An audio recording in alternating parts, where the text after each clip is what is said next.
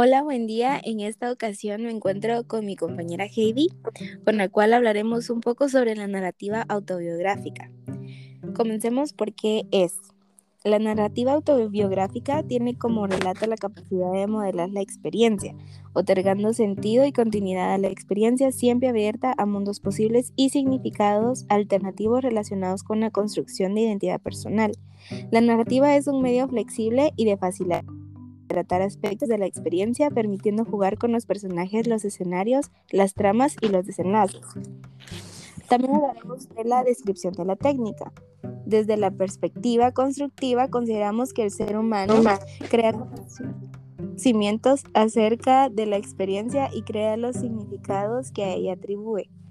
Labor constante, permanente y móvil que se relaciona con la construcción del conocimiento que tiene de sí y del mundo que lo rodea. Por ejemplo, una madre, un padre que al interactuar prontamente con su niño impulsan a que entre a una cultura particular, a formar parte de un mundo hablado que poco a poco va aportando y determinando las construcciones particulares de este sujeto por venir.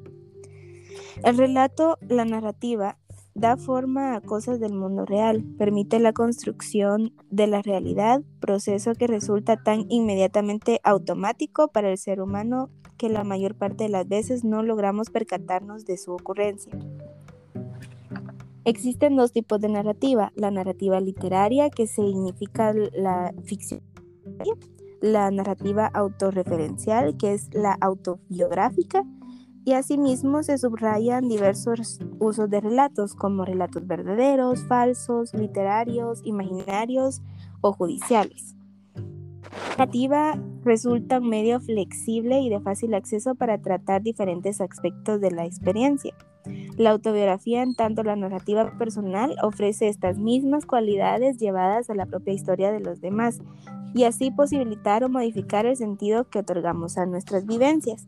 Uno de los objetivos importantes de esta terapia es el enfoque de logro de equilibrio en cada etapa del desarrollo que se favoreciendo así el equilibrio y restituirlo cuando éste se ha perdido.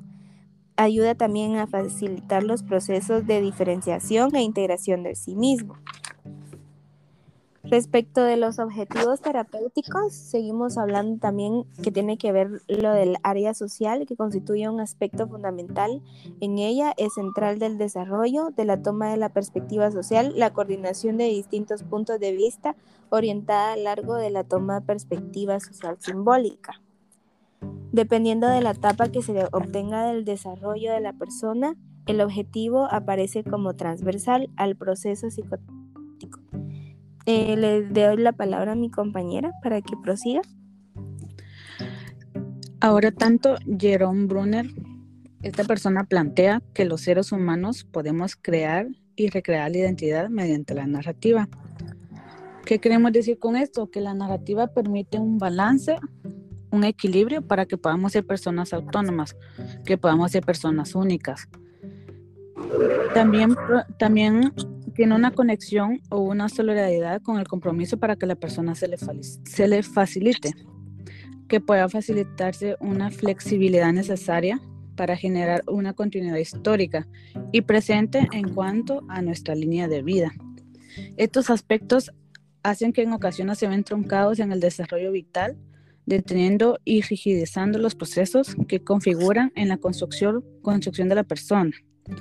La narrativa biográfica, se interesa en conocer y analizar la historia que hay detrás de cada persona y así poder comprender los significados que estos tienen, comprender de la historia de cada persona y tratar de contar la historia en palabras, o sea, reflexionando sobre su vida y así poder explicarlo a los demás.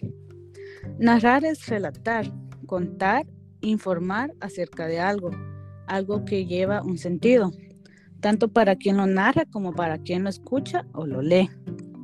Narrar es un proceso que activa la reflexión para dar sentido a las experiencias vividas, que a lo largo de los hechos se van creando, en donde podemos develar los significados construidos, generados por la relación que podemos llegar a establecer con el mundo que nos rodea. Esto es todo, espero que haya sido de su agrado y este es nuestra, nuestro podcast referido a la narrativa biográfica.